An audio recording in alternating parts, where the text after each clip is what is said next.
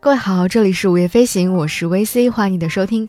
今天是我们的特辑，换个姿势去看展秋日特辑的最后一集了。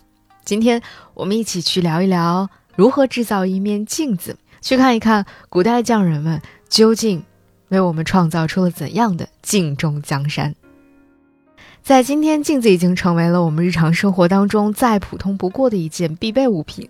所谓“爱美之心，人皆有之”嘛，其实人类从很早的时候就已经开始投身于如何去制造一面精美的镜子这项伟大的事业里了，甚至还出现了对于镜子的一些美妙的幻想。比如说，在西方神话当中，其实也有类似的设定，像在白雪公主当中那位后妈。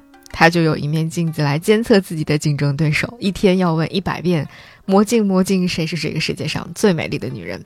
那在中国古代都有哪些神奇的魔镜呢？我们一一来看一看吧。首先，我们来看一枚战国时期的浮雕铜镜，这是一个方形的浮雕铜镜。这个铜镜的背面的装饰纹样可谓是精美至极了，有两组对称的翼鸟，看起来和凤凰。嗯，非常的相似。这四只翼鸟呢，都卷起尾巴，回头远望，身上的羽毛呢，自然的弯曲成了一道完美的弧线。再加上这种对称的设计，四只神鸟卷起的羽毛又共同组成了一个有一点可爱的像心形的图案。这个设计实在是太妙了。而且神鸟的眼睛和它身上的纹路也都雕刻得非常的精致。而且想一想，在那个纯手工打造的年代，这四只神鸟身上的纹路想要做到完全一致，可实在是太厉害了。特别是对于强迫症患者来说，真的是百分百的友好和舒适啊。那这样的设计理念和精湛的雕工，竟然是出自公元前四世纪到三世纪的战国时期，说出去谁敢信呢？而其中出现的这个龙凤纹呢，也体现出了战国时期人们已经有了尊龙崇凤的风尚。从这只方镜，我们继续把时间继续往前拨到汉代的时候。镜子背面的主题纹饰也开始发生了一些变化，从最初的那些虚幻神秘的世界，开始逐渐走向清新世俗的现实世界了。在弗雷尔美术馆有这样的一只浮雕铜镜，是一只汉代的浮雕铜镜，所展现的就是当时普通又不平凡的社会生活的场景。工匠师傅们在这里用线条勾勒的方式，简约地刻画出了人物和动物的轮廓和动态。他们有相互唠嗑的，有似乎在驯兽的，也有骑着小兽向前奔跑的，像极了我们今天见到的那些线性的小人动画场景，简约而不简单，富有动态又生动传神。果然应了那句话，咱们今天玩的呀，都是老祖宗玩剩下的。那当铜镜发展到了唐代的时候，就开始玩出更多的花样了。中国的山水画在唐代开始日渐流行，而这种流行的风尚自然也在铜镜的设计上得到了体现。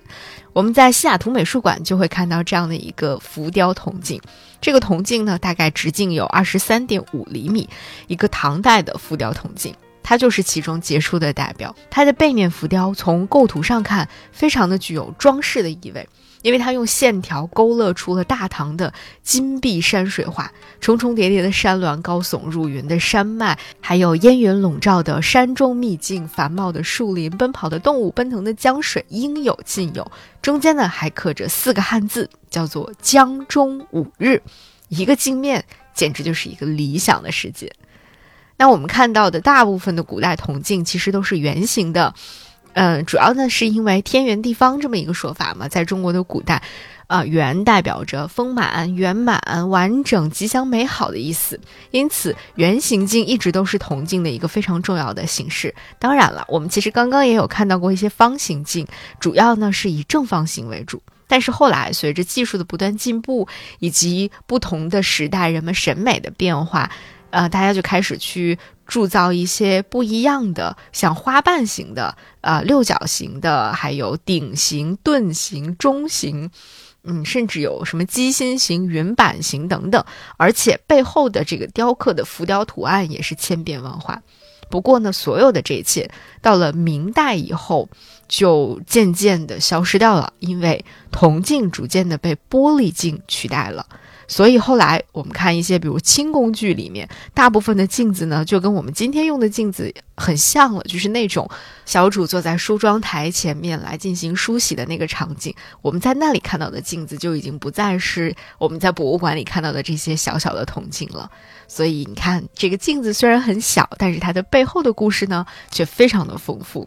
直到今天，人们依然对于如何做好一面镜子可以说是煞费苦心。毕竟嘛，爱美之心，人皆有之。今天我们会看到很多，啊，什么真的有一些什么健身镜啊、啊魔法镜啊之类的。总之，镜子的身上确实可以大做文章的。